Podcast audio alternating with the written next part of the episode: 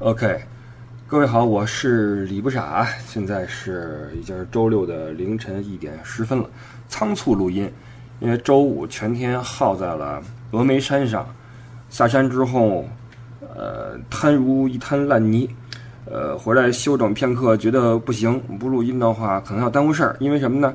今天现在已经是周六了，那么再过二十四小时，也就是周日的这个时候，周日的凌晨。我将要乘飞机飞往越南，也就是说，这期节目如果顺利上线的话，大家听到这节目的时候，我人已经在越南了啊。嗯，这次回来准备把越南玩一玩，在越南待久一点，待一个月。呃，如果一切正常的话啊，呃，这一个月呢，呃，在芽庄啊，呃，争取再去趟西贡啊，包括河内啊，最后呢，将会从河内直接返回法兰克福，因为六月份我们的乐游就要开始了。要回去干活，呃，这次回来呢，忙点事儿，同时呢玩一会儿啊，因为呃一直对四川这边有很好的印象。那上次我是冬天，哎，我这儿有点噪音啊，这个酒店里面空调在开着。上次是回来，嗯，做听友会，去年的冬天，嗯，去了三星堆，什么青城山玩了一趟，觉得特别好。这次又来在峨眉这块儿呃转了转。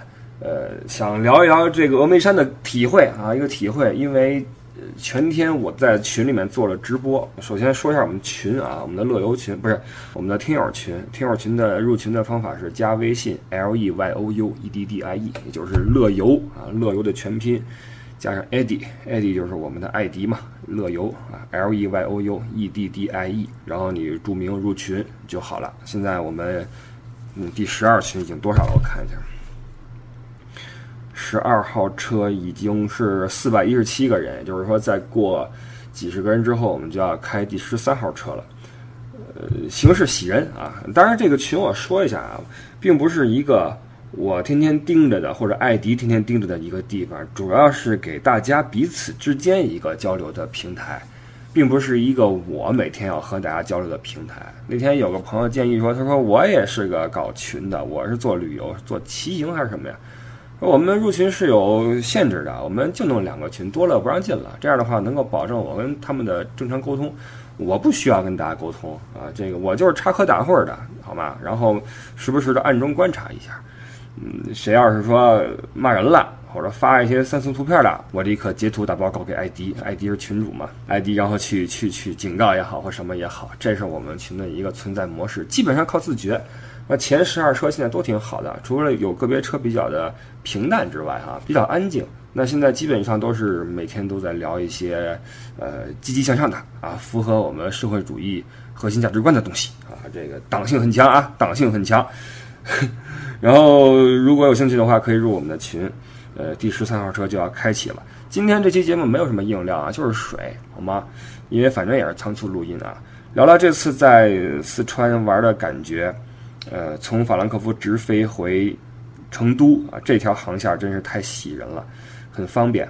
下来之后，上次来是冬天嘛，印象最深的是到了晚上，房间里面一说话，嘴里是有白烟冒出来的啊，有哈气的，简直恐怖，冻得我这这那 什么。然后现在这个季节终于好一些了，然后很舒服啊，空气很湿润，然后给我一个巨大的印象啊，成都是什么呢？就是这里的小区那些呃二环路。我不知道成都是不是叫二环啊？就相当于北京二环那个绕城，绕城那个环线里面的小区，那个绿化是真的好，大芭蕉叶子，那是芭蕉叶子吗？大树啊，大芭蕉叶子，哇，跟植物园一样。每次我进入这些小区，我都感慨，这些在北京是根本不可能。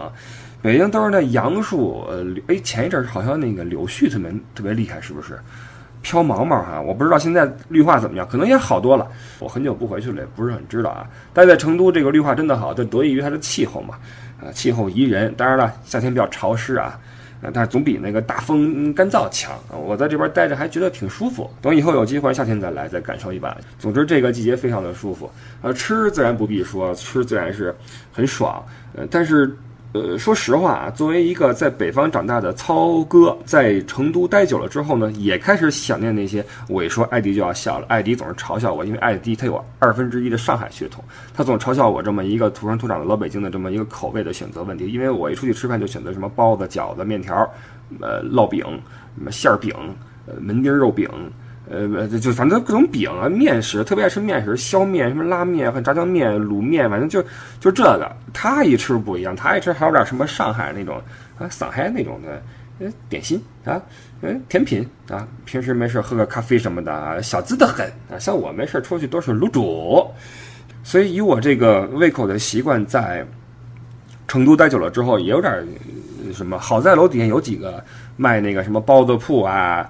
吃这个的还行，所以这东西跟口味、跟你的习惯是有很大的关系啊。但是不得不说，这里的可选择东西太多了。我在成都特别喜欢做的事儿就是晚上，呃，十一二点出门或者十点十一点出门，空气特别湿润，特别的舒服，然后满街都是人。这边人的这个作息时间好像就比北方要更晚一些，我感觉啊，跟欧洲那那分布差不多。到了意大利那边就晚一些。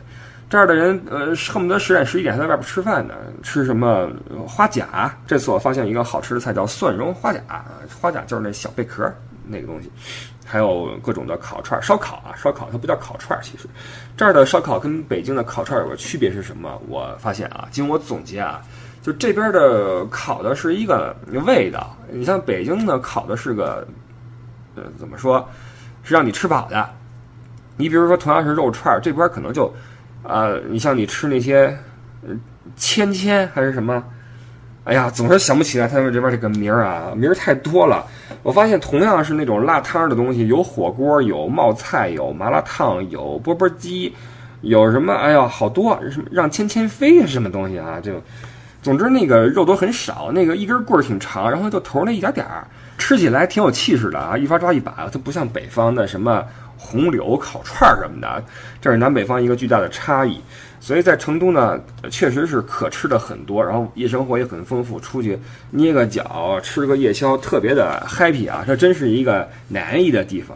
然后我看新闻说，二零二五年成都拿下了世界运动会的举办权。一开始我还奇怪，什么是世界运动会？世界运动会不都奥运会吗？后来一看不是，然后说世界运动会比的是非奥运会体育项目。我就有意思了，以前还真不知道这么个运动会哈，呃，要在成都开了二零二五年，没几年了啊，时间真快。以前一听二零二五年，觉得还是什么未来世界呢，现在好家伙，没几年了。说正事儿吧，说正事儿，今天去了趟峨眉山，在群里面做了个直播，呃，一趟下来，呃，十二个车的人，今天这是主要是看我跟这儿出丑，为什么呢？慢慢说吧，慢慢说。呃，首先峨眉山它的体量是很大的，它的这个体积之大真是超乎我的意料。因为我冬天的时候去了趟青城山，跟艾迪爬了一趟青城天下幽，这个哎，青城山下幽还是天下幽？呃，总之它是一个道教名山嘛。然后爬起来，我当时是觉得山清水秀，因为是冬天嘛。但是冬天这边它叶子也不黄也不落，就很舒服，爬上去。到了顶上还有雪，而且它这个高度什么的哈，还是我觉得肉体能征服，就是一天的时间你能够把它搞定。我查一下青城山的海拔，啊，查一下海拔啊，主峰老萧顶海拔一千六百米，这就比峨眉山矮多了嘛。峨眉山是三千多米，顶着俩高，而且它的这个确实是走起来真的是费劲啊。因为有了青城山的经验和体会，当时我玩的特别开心，我觉得特别爽。所以我对峨眉又产生了向往，因为我心中一直有周芷若姑娘一个位置。我上个礼拜还是十天前呀来过一次这个峨眉山市，我都不知道峨眉山是个市啊，恕我孤陋寡闻啊。峨眉山市，然后在这边去了一个大佛禅院，呃，拜访了一下峨眉武术协会，其实门口晃了一眼啊，晃了一眼，然后说是寻找周芷若，然后最后发现三个坐在地上聊天的大妈啊，三个灭绝师太出来了。呃，那次就无功而返，又返回了成都，然后这次又杀过来，亲自登上峨眉山。因为有了青城山的经历，我觉得峨眉应该也是腿上腿下差不多。后来听身边的人说不行啊，这个一天是没戏，最好是花几天的时间住一晚上。因为峨眉山说要看日出，啊，看云海，啊，看佛光。我一听，哇，这些说法还真多。因为我就知道峨眉山有猴子，别的我什么都不知道。然后说这要看这东西，说你最好呀在山上住一晚。然后我呢，哎呀就没有想这么多。我觉得住山上的话也不是什么条件，对吧？怪难受的。我想算了，我那我勤快点吧，呃，一天拿下。后来我就计划了一下，一天之内把这个峨眉山给它玩下来。后来发现真的是不可能啊！我早上起的又晚，我起床八点半，到了呃山下的公交车站，不是公交车，那个摆渡车站是九点来钟了，应该是。然后就买票嘛。首先我要说，峨眉山的票比较坑，就是比较贵啊。我看一下价格，啊，看一下付款记录。在山底下是上下山的那个车以及景区门票一起买的，然后他还加上了保险，两百五十五啊，两百五十五，这还不含其中的索道，索道我做了三段，两段六十五，一段五十五，这是我今天花的钱。我觉得对于一个景区来说，一天花这么多，四百多小五百，这还是挺多的钱啊，这还不包括吃呢。呃，但是相对于这笔支出来说，我觉得今天我的收获确实是少得可怜。先说上山啊，上山之后坐上那个车，呃，之前我查了一下网上的攻略，很多人说晕车，搞得我也很紧张。实际上我晕车也没有那么厉害了啊，毕竟在欧洲经常坐大巴，带着团走阿尔卑斯山什么的。但是这个事儿让我紧张了好久。上山的时候手里边一直攥个塑料袋，后来发现一直也也没有晕，只不过那个路程确实比较久，差不多两个小时。身边一个大妈一直在吃苹果吃玉米，我还跟群里直播呢，我说边上大妈胃口真好。后来发现。差就差在这根玉米上，朋友们，真的吃根玉米很重要啊。呃，下车之后啊，这俩小时之后了啊，差不多十一点到了山下一个叫雷洞坪的地方。这峨眉山的玩起来啊，很多地名记不住，因为它不是一个说从这儿进去然后上山再下来，没有那么简单。青城山还分什么前山后山的，我那次去的是好像是前山。峨眉山它又分很多个走法，像什么坐车上雷洞坪啊，走上去呀。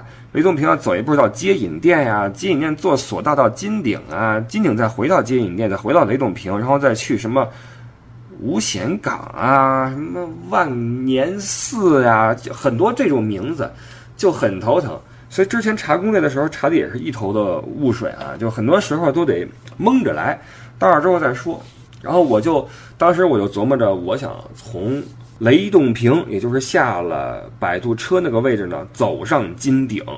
我看了一下，这个垂直的距离是五百多米，这就挺狠的啊！你算算，三米是一层楼的话，一百楼就是三百多米，这一百多层楼爬上去啊，这还是挺狠的。而且这只是一个垂直距离，你上山的话，它还要绕嘛，就其实是一个挺难以完成的任务。但当时我一个逞能，我说我爬上去吧。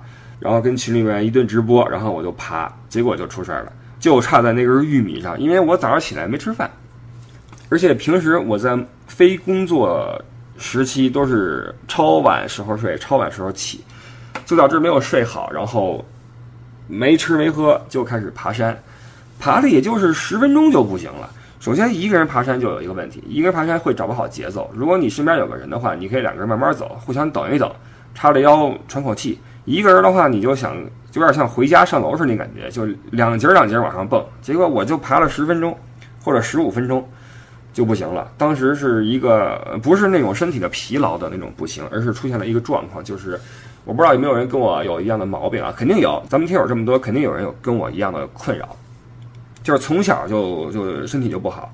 我小时候我在小学的时候最怕周一，因为周一的时候课间操的时候不做操。他要搞一个升旗仪式，升旗仪式我觉得有必要啊，但是呢，升旗仪式之后就是长篇的那什么，长篇的那什么没完没了，然后就会导致你一站站二十分钟，然后每个星期我都要晕菜一次，就是我不能在那儿站着，你甭管太阳是晒还是不晒，我都不能在那儿站着，一站就晕，一站就晕，就很奇怪啊，呃，反应就是两眼发花，然后眼冒金星，头上开始冒豆大的汗珠，然后开始恶心，就站不住了，就这么一种感觉。这种情况伴随我到了现在，就是比如说，我，印象中有几次，就是有一次是我早上起来在德国的时候啊，早上起来心血来潮说锻炼去吧，也是没吃没喝，然后去跑步去了，跑到一个山上就不行了，就吐了。还有一次在北京，那时候还是学生，呃，骑车带人，带了个人，然后窜上骑上一个立交桥，然后骑下去之后就不行了，然后路边就吐了。而且这种很奇怪啊，就吐一下之后立刻就好了，就神清气爽就好了。但是之前的话就豆大的汗珠往下滴啊，一脸的那种就抹不干的那个汗水啊，就稀里哗啦的。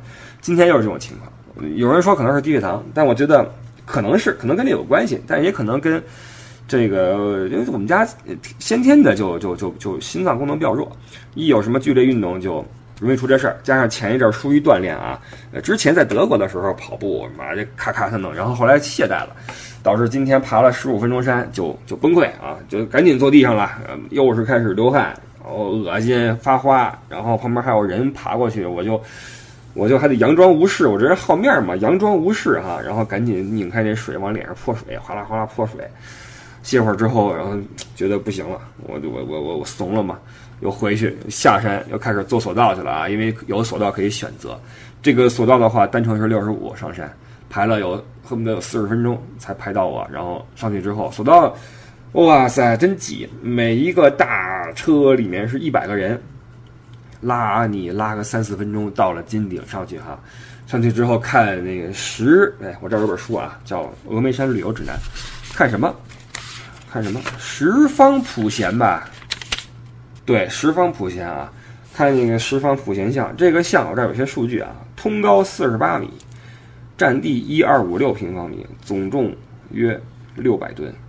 须弥座上立六牙吉像。对，这边我看他这个，呃，我上次去那个大佛禅院也是看到那个纸扎的那个纸人啊，有这么一个菩萨，肯定是普贤了，因为底下也做了这种有六颗牙的一个大象。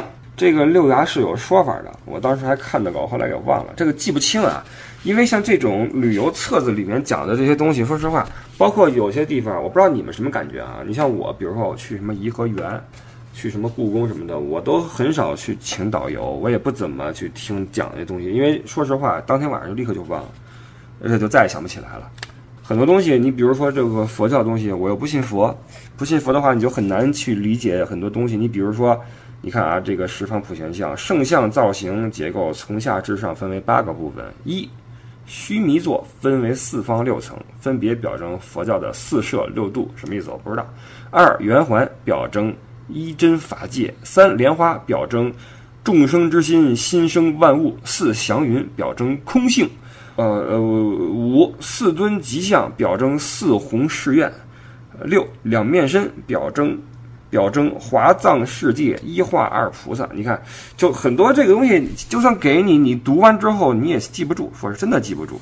所以这本书我是翻出来的哈，老早以前的一个旅游指南，翻了几遍之后，里边有一些传说。你看，轩辕问道峨眉山，相传轩辕皇帝得天下后用心治理，到后来见天下太平，便心满意足，渐渐不理政事。时间一长，社会混乱不堪，他如坐针毡，焦虑不安，虽竭尽全力挽救残局，仍制止不了混乱的局面。哎呀，总之就是这东西啊，就。你看白蛇修炼白龙洞啊，就就是，你看都是神话传说，都是相传什么，然后传说什么，那财神修行九老洞，哎呀，包括去那个山里边也是很多庙，我就作为一个非信徒，我也是没什么感觉，因为这个寺庙的东西呢，它是给你一种比较肃穆的感觉啊，比较空灵，其实感觉还是挺好的。因为我小时候，我初中的时候跟随我们家里人去了趟承德。那不有个外八庙嘛，还有一个小布达拉宫，在那儿受到了一些佛教的启蒙，觉得挺有意思的啊。进了一些寺庙，还拜了拜，挺挺肃穆的，觉得哎挺有意思。但是后来慢慢的就对宗教这个东西呢，就不是说仅仅对佛教啊，基督我也不信嘛。我去欧洲十来年，小二十年也没信了基督，对吧？包括什么道家文化看了看，也没到信那那个份儿上，就是一个游览，就是一个参观。那么。那你看佛教艺术的话，你说佛像它很难跟欧洲的雕像那种我们说繁复程度和那种栩栩如生的程度相比，说真的是吧？那道家文化那个那个东西就更别提了。那那那那你去道观看那个像，那就是木头那个刻吧刻吧画俩眼睛，对吧？咱们实话实说啊，道家文化的那个那个艺术表现实在是可能符还有点意思，对吧？你但是那像是真不行。所以在这个山里面，比如说今天去金顶，看到那个十方普贤，我就没有那么多的感受啊。虽然说也很震撼，很高嘛，因为啊，然后云里雾里的啊，全都是雾。我刚到的时候还有点太阳。我今天看这个呃峨眉山这边的说是天气是晴，我才上的山。结果到山上之后，依旧是云里雾里，什么都没有。呃，云倒是变得挺快的，然后时不时的忽然闪现一下一个晴，然后好多人就啊冲过去就开始照相啊，就是啊，你看你看，出来了云海，我我我倒也没觉得太壮观，因为看的也不是那么的跟网上那些图片比起来比不了啊。包括我们群里面，我发现峨眉山很多人去过啊。今天我一说这事儿，群里面很多车的车友们都在发自己以前在峨眉山的照片，在替我啊。然后这这是灵猴，这是云海啊，这是佛光，不啥。我们去的时候天气特别好，就弄得我就很郁闷啊。我去了之后就是反正全是云彩，什么都看不见，能见度基本上是三十米、五十米这个样子，再远也看不见了。然后包括我，我好像看到金顶后边还有什么万万佛殿还是什么殿呀？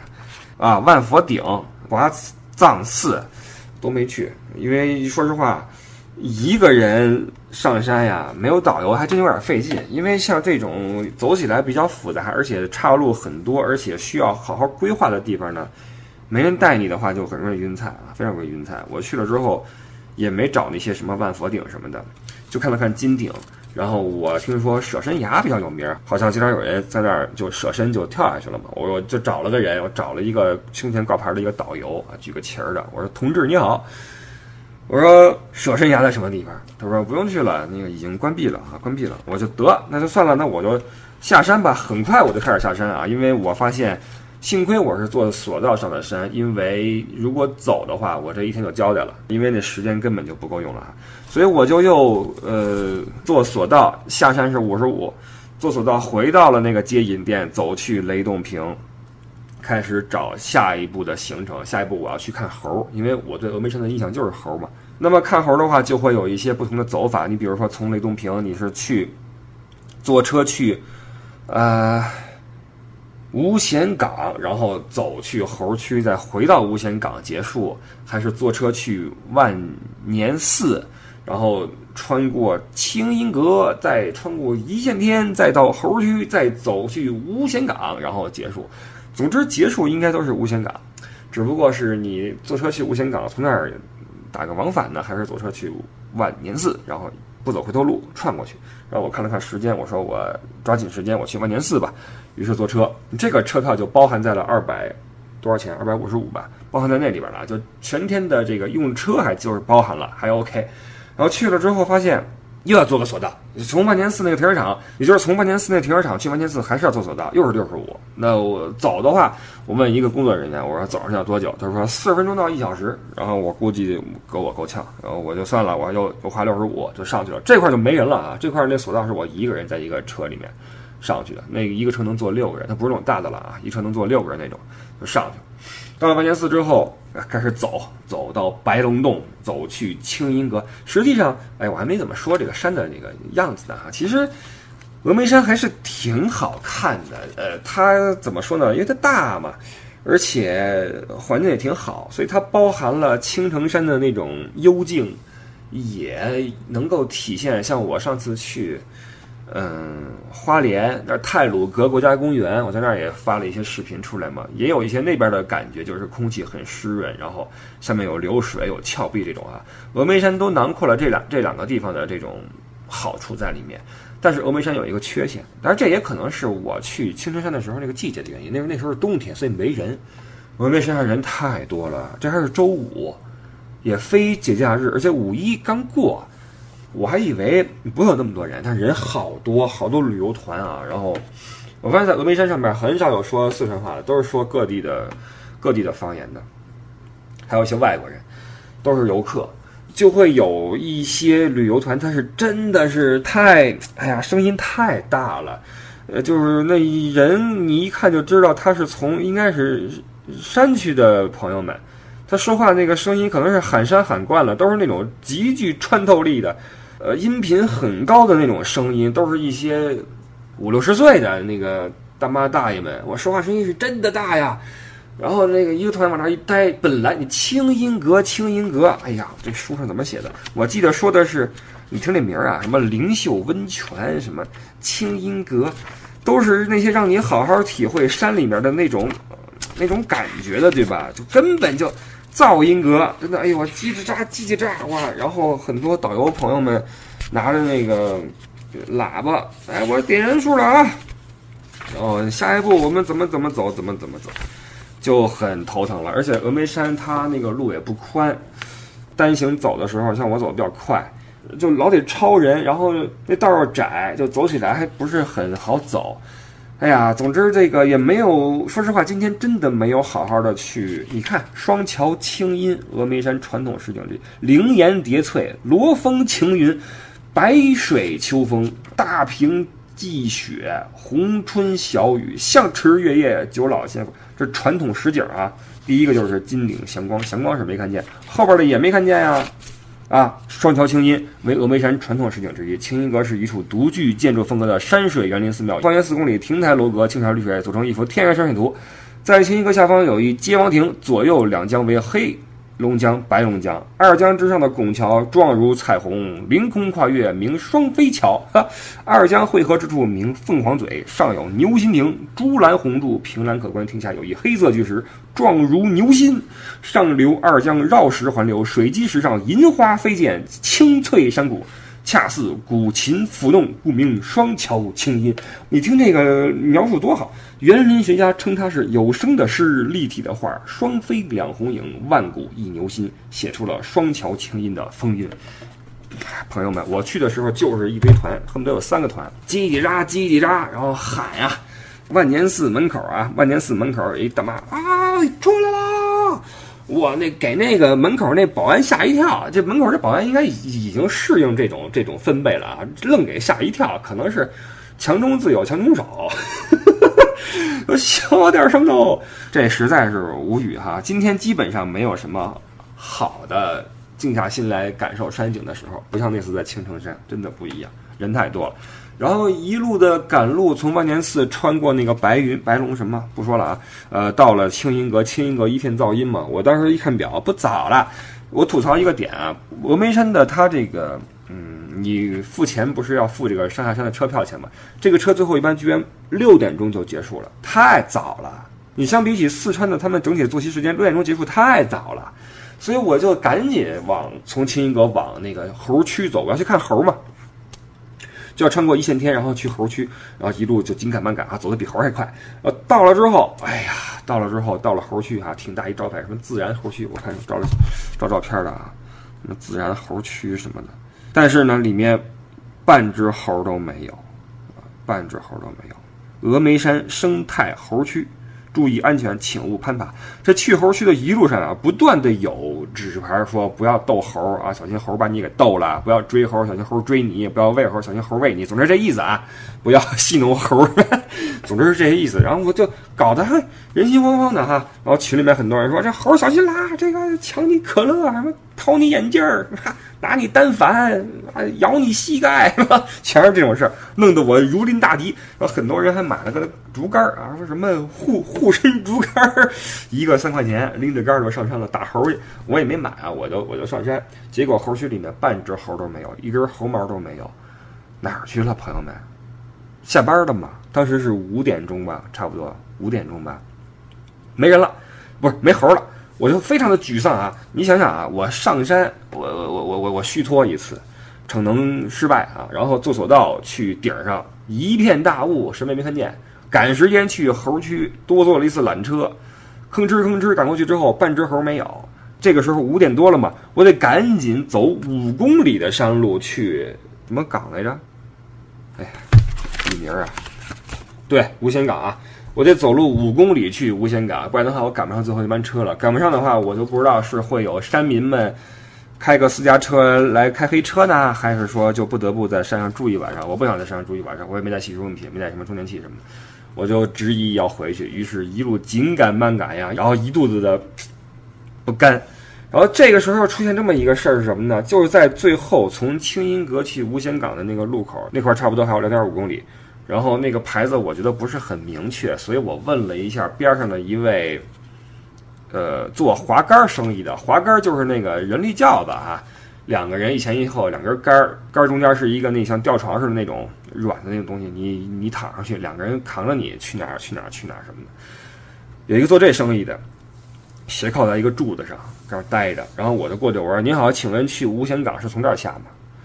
然后这哥们儿就愣装没听见。